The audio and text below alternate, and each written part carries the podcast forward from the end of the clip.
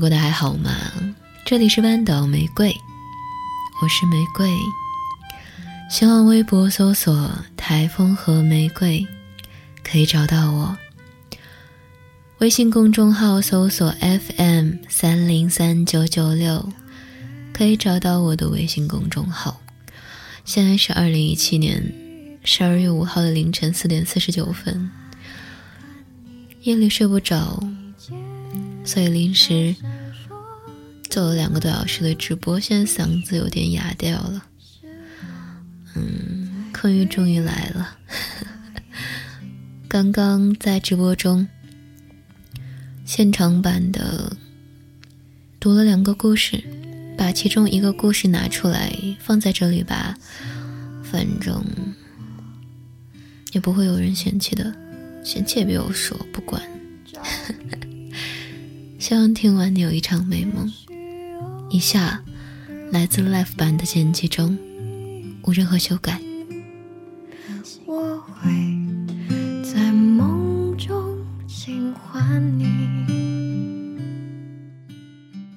这个故事的名字叫《如果你不曾撩动我的心弦》。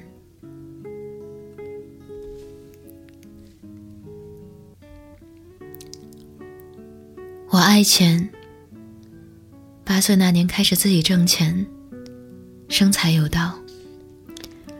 第一份工作按照今天的社会分工来权衡，就是小时工。我妈是我职业生涯里的第一位老板，也是我所有老板里长得最美的一个。当时的工资是这么算的：倒一次垃圾五毛，洗一次碗一块。我妈嫌我擦地不干净，不可列入付费项目，我也就参与的不多。现在想来，绝对是亲妈啊。那些年，我们都是按照项目当场结算，童叟无欺。一般倒完垃圾进家门，钱就平平整整放在餐桌上，闪闪发光。我美滋滋的把钱收好，夹在新华字典里。隔三差五，就翻开厚厚的字典，坐在写字台上数一遍。觉得钱好香。为了增加收入。我经常趁我妈不注意，就主动跑出去倒垃圾，然后抱着空空的垃圾桶跑去找她结账。那段时间家里的垃圾桶永远都是空的。我妈终于发现了端倪，她哭笑不得，说：“垃圾满了吗？你就倒。”我心虚，但是不服。坚持说，鸡蛋壳在家里放久了容易招蜈蚣。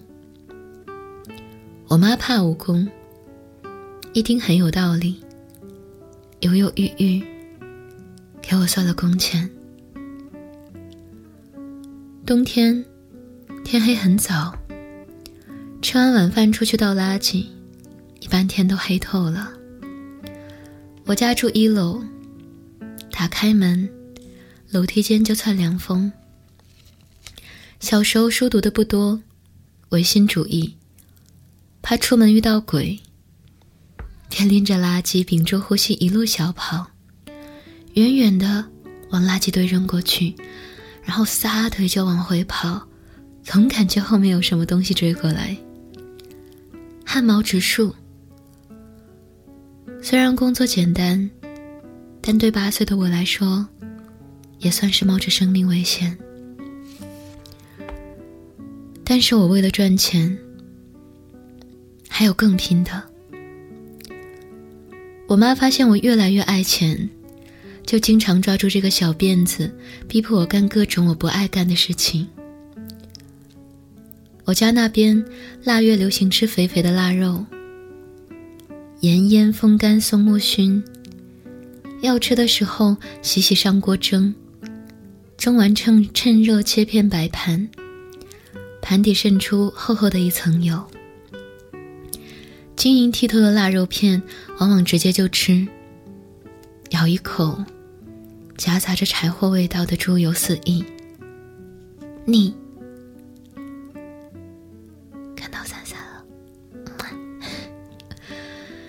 一般小孩子都不爱吃，我也以为自己打死也不会吃的。但我妈只用了两块钱，便降服了我不吃肥肉的决心。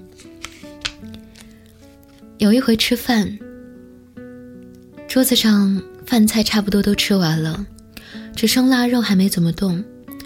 我妈说让我吃好了，洗碗。我说不吃不吃。我妈说两块你吃不吃？我说半块也不吃啊。我妈说不是两块肉，是两块钱吃一块肉。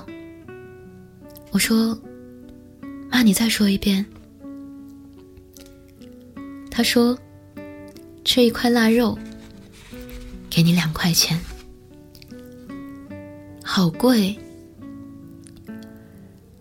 有钱能使鬼推磨是真的。那天我腻得翻白眼，胃里翻江倒海，领了六块钱，紧紧拽在手里，好几天看到腊肉都想吐。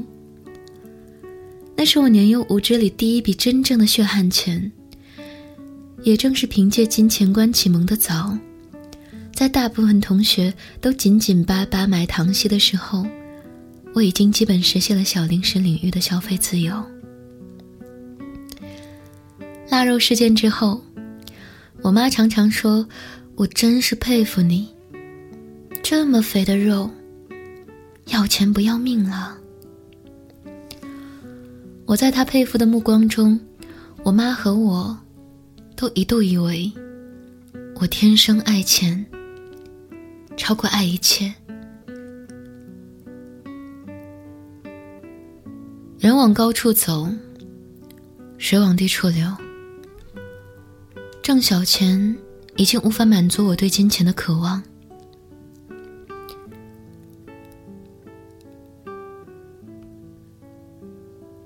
我分析了自己的优势，盘点了身边一切可以利用的资源，决定。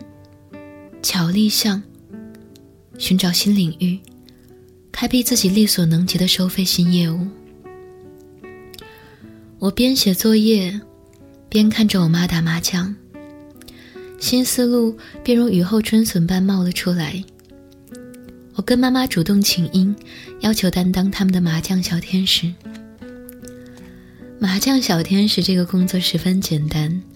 就是在大人们打麻将的时候，往他们的茶杯里加点热水，或者换一泡新茶，或去隔壁小卖部帮忙买包烟，谁去厕所帮忙码码牌，半夜谁饿了，我就帮忙泡碗面。有时候心情好，也帮忙削个苹果，剥个橘子，切个瓜。稍微难一点的。就是帮输了的人去他家找他爱人，再拿些钱。这个非常需要技巧，脑子要快，嘴要甜，要循循善诱。好在我做的都极好，基本得到了广大牌友的一致认可。麻将小天使的工作我干得越来越好，逐渐也有了眼力劲儿。不用大人张张嘴，茶杯里的水刚喝一口，我一阵旋风般替他们每一个人都马上填满。烟灰缸刚扔了新鲜烟头，我第一时间主动倒掉。所以每场牌局结束，无论妈妈是输是赢，桌上赢钱的那个人总会给我发个彩头。他们说：“你是个小人精啊。”长大了，不得了喽！大人们说话就是那么奇怪，想夸不是夸。我也不多想，乖乖拿着钱，心里死不心里喜不自胜。一分耕耘一分收获，慢慢的，我也有了自己的小金库。新华字典夹的钱越来越多。为了减轻存储压力，有时候我也会跑去找我妈换钱。但那本变得旧旧的字典字典，还是开始合不拢。经常在书架上咧着嘴炫富。我妈给我买一只陶瓷的小猪存钱罐，猪背着一道硬币大小的缝，正好往里塞钱。我妈把存钱罐郑重其事地交到我手里，告诉我，这只存钱罐只能存钱，不能取钱，除非砸烂。让我在将来砸之前深思熟虑，想清楚。我妈说砸存钱罐的时候故意夸大这种仪式感，搞得我有一种莫名的压力，觉得砸存钱罐是一件极其悲壮的事情。存钱罐放在新华字典旁边，每天我写作业一抬头，小猪就笑眯眯地看着我。我盘算着它装满钱的肚子，也笑眯眯的。但是它还没有被我焐热乎，就被我砸了。匆匆忙忙，不假思索。有一次我刚放学。就看见我妈和一个叔叔心事重重的向我走过来。他先说：“我清个嗓。”他先说：“你听了不要难过。”我还没听完，就哭了。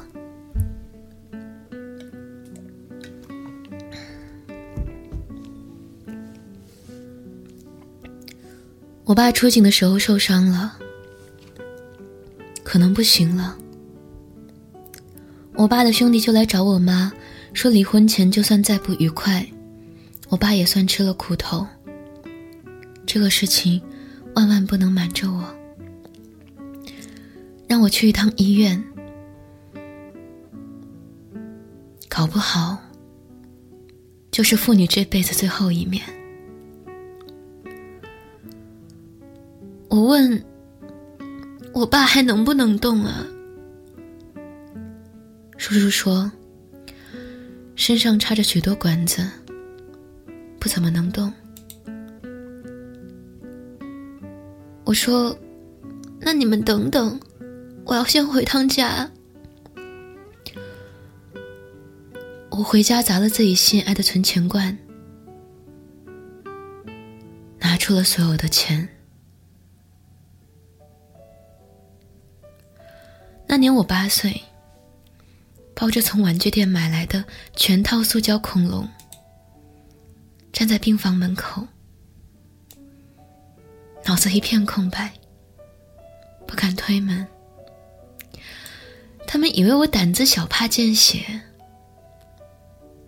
我不怕，我是怕自己前脚踏进去，我爸后脚就死了，或者已经死了。我一动不动，拼命的想，此刻我还有什么奇珍异宝能拿出来跟死亡做交换啊？我没有，我只有这一袋子塑胶恐龙，这已经是我的全部财产了呢。叔叔把我拉到一边，说：“孩子。”你一会儿进去了，别哭啊！你爸看你哭就知道自己不行了。你不哭，他兴许还能挺住。我说好。进了病房，我没敢仔细看我爸的脸，躲躲闪闪瞄了几眼，发现我爸好像肿了，肥了好几圈，气色不错，不白。依然一副雄赳赳、气昂昂的，可以爬起来继续保护老百姓的样子。我撕开封套，把一袋子塑胶小恐龙哗哗啦啦倒在了我爸的病肚子上。我爸吃力的喊我名字，用他那只梳着叶的手抓起一只恐龙，张着嘴要说啥，我一个字也没有听清。我不耐烦。说：“爸，你先别说话。这些小恐龙是我用自己攒的钱买的，躺在医院不能动，有玩具就不无聊了。我说话的时候，我妈从病房出去了。我看了看病房四周，都是我爸的兄弟，齐刷刷站在那里，个个眼睛通红。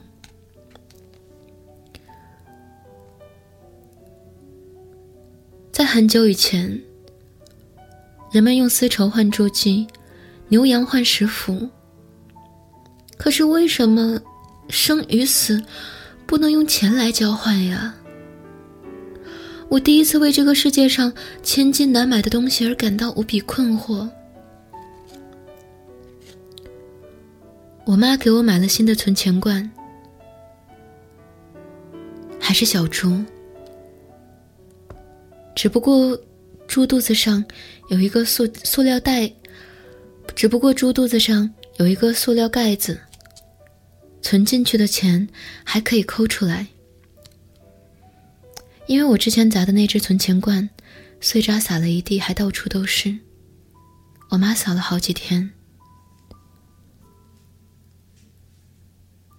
我继续倒垃圾、洗碗，但是不跟我妈要工钱了。小生意变成了义务劳动。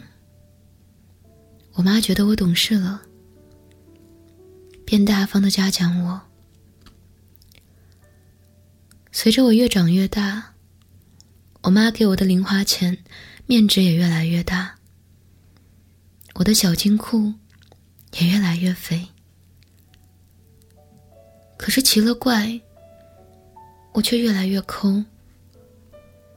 过年领了压岁钱，和弟弟妹妹出去买鞭炮，从来不掏自己的兜。一毛不拔。我妈说我小小年纪就掉进了钱眼子里，鬼迷心窍。长大了可怎么办？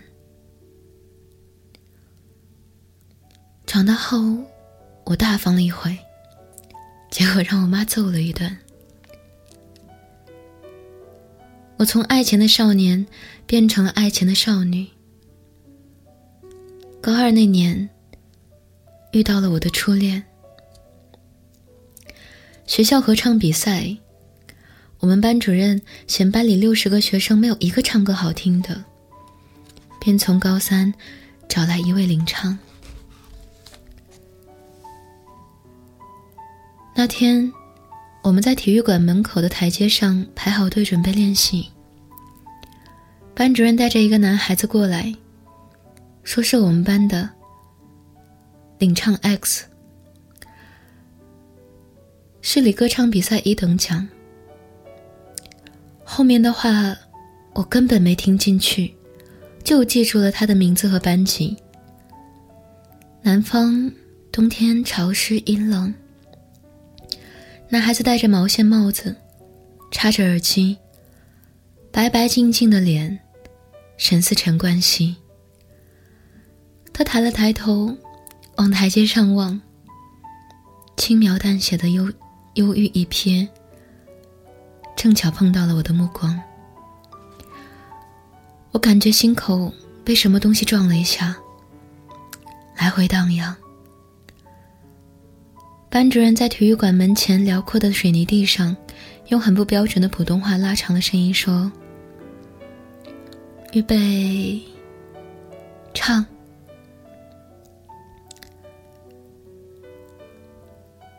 X 的声音好听，没什么事情比懵懂时期两情相悦更美好的了。我在合唱训练的第三天晚自习，收到了他的情书。这个激动人心的消息，瞬间抚平了我们班其他妙龄少女们心里的涟漪。X 归我了。爱情是个大力士，再抠的铁公鸡也要掉毛。为了给 X 买生日礼物，我花了当时自己积攒的全部积蓄，为他买了一只最新的松下 CD 机，让他听周杰伦和黄家驹。觉得银白色的 CD 机跟他好配，我跟他也好配。第一次我倾尽财产给男人买玩具，我妈哭了。第二次我还是倾尽财产给男人买玩具，我妈怒了。他气急败坏，声讨我不务正业、随便早恋。暴打我一顿，打的可疼了。但是我却不后悔，心里埋怨我妈不懂爱情。原来是我不懂。后来隔壁班有个比我更白的女孩子，横刀夺爱，抢走了 X。我的初恋，在痛哭中无疾而终。那只贵贵的 CD 机，他也没有还给我。我又开始觉得，还是钱好。但是钱再好，没有青春好。小葵死的时候十八岁，我也十八岁。他突然高烧不退，去医院查出来是白血病。辗转北京、上海治了半年，花光了家里所有的积蓄，还跟亲戚借了好多钱。但是最后医生还是摇摇头，让他父母带着他回了老家。小葵一会儿发消息给我说他不想死，还有好多电影没有看。一会儿又说，如果死了，碰见张国荣。就问问他为什么要跳楼。他父母还想送他回医院。他说：“算了。”最后，小葵走的时候，躺在自己家的床上，因为浑身骨头疼，一直昏迷，所以很平静。他的父母白发人送黑发人，抱着我泣不成声。我到小葵的卧室，看到满墙都是他喜欢的电影海报，柜子里还有他的发夹、他的公仔、他的课本和唱片。他的钱包里还有一张我的照片。满屋子都是他对这个世界的眷恋。我忍住没哭。揣起那只他生病时我送给他许愿的尾戒，从他家出来，脚下一滑，在回家的路上狠狠摔了一跤。我突然明白，就算再多的钱，也不能让小葵戛然而止的青春重新活过来。我明白了，生命里有很多东西。都是千金难买的。我把伤感都收起来，终于不困惑了。我去公墓的时候买了两小束白菊花，一束给小葵，一束给我爸。离开家乡，我到很远的北京上学、工作、生活。在这个城市一待就是十年，我见了很多要钱不要命的人，见了很多为分家产反目成仇的人，见了很多口是心非又曲意逢迎的人。他们在感情里作弊，在婚姻里作弊，在合同里作弊，甚至在食物里作弊。他们欲盖弥彰。用梦想粉饰欲望，不仅为每一只鸡腿明码标价，为每一个器官明码标价，还大义凛然的为这个世界的每一寸空气也明码标价。他们觉得一切东西都是可以用钱去买，包括青春和快乐、矛盾和爱情。浮云一别后，流水十年间，林林总总，大是大非哪能分得那么清？钱终归带着魔性，闪闪发光的时候值得去爱。但是求财之路四处都是陷阱，一不小心就会魔性难改。但愿我们都能珍藏自己曾经被撩动过的那根心弦。让未来还有很多可以被期待。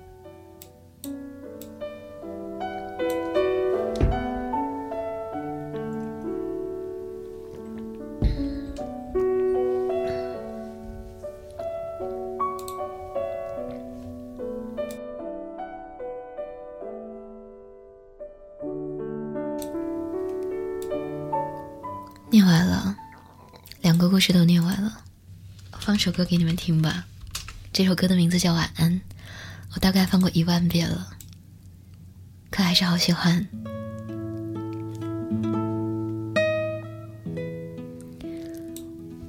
你们说，人这一辈子是不是都不断的有困惑和烦恼呢？关于爱，关于钱，关于工作，关于明天去哪儿？关于到底还有没有未来，总是会困惑的吧？你不知道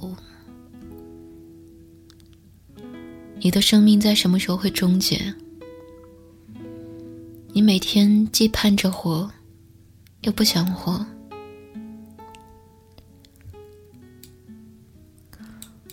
我外甥今年七七周岁，我带着他。有的时候看到大人给他的一些影响，对他说：“你要好好学习，你不能总是乱动。你为什么得不到纪律的小笑脸？你能不能不要总是回头看？你能不能做一个不讨人厌的人？你乖乖的老师才会喜欢你啊！”然后那个时候，我跟我妈说：“我说。”为什么要让他一定讨人喜欢呢？但我说这句话是没有什么力度的。我不知道是中国的国情，还是我们生存的世界就是这样子。如果你在一个班级里面，或者你在一个集体里面不被喜欢、不被接受，那么很可能被排斥。我打心里面也不希望他是被排斥的那一个，他是被讨厌的那一个。我希望他能自由，做自己所有想做的事情，纪律得不到笑脸也没有关系。但是我没有办法为他做太多，我能做的只有在他躲在墙角哭泣的时候，摸摸他的背，摸摸他的鬓角，摸摸他的脸颊，轻抚着他，和他说一句。这么不开心啊？小姨在呢没关系的。你的眼睛像颗水晶通透，里面有一个无穷无尽的宇宙。小小的你，在你小小的梦里。把我所有大大的事情都吹进风里。我为你的眼睛像颗水晶通透，里面有一个无穷无尽的宇宙。小小的你，在你小小的梦里，把我所有大大的事情都吹进风里。我为我将对你撒的谎先跟你道歉。当你发现黑白不是那么的分明，世界不是那么的公平，别太失望。我讲的是个梦想，不用太听我们的话，不要让任何人告诉你，你该怎样对待世界，或他该怎对你。要跟现在一样随心，让你的眼睛和心依然纯净。可惜，世界不及你好。原谅我们，我们都还在找。而时间，它只负责流动，不负责与你成长。不过，你只需要倾听，倾听你的心。晚安，亲爱的小耳朵。不负责与你成长，不过你只需要倾听，倾听你的心。你的眼睛像颗水晶通透。里面有一个无穷无尽的宇宙，小小的你，在你小小的梦里，把我所有大大的事情都吹进风里，都吹进风里。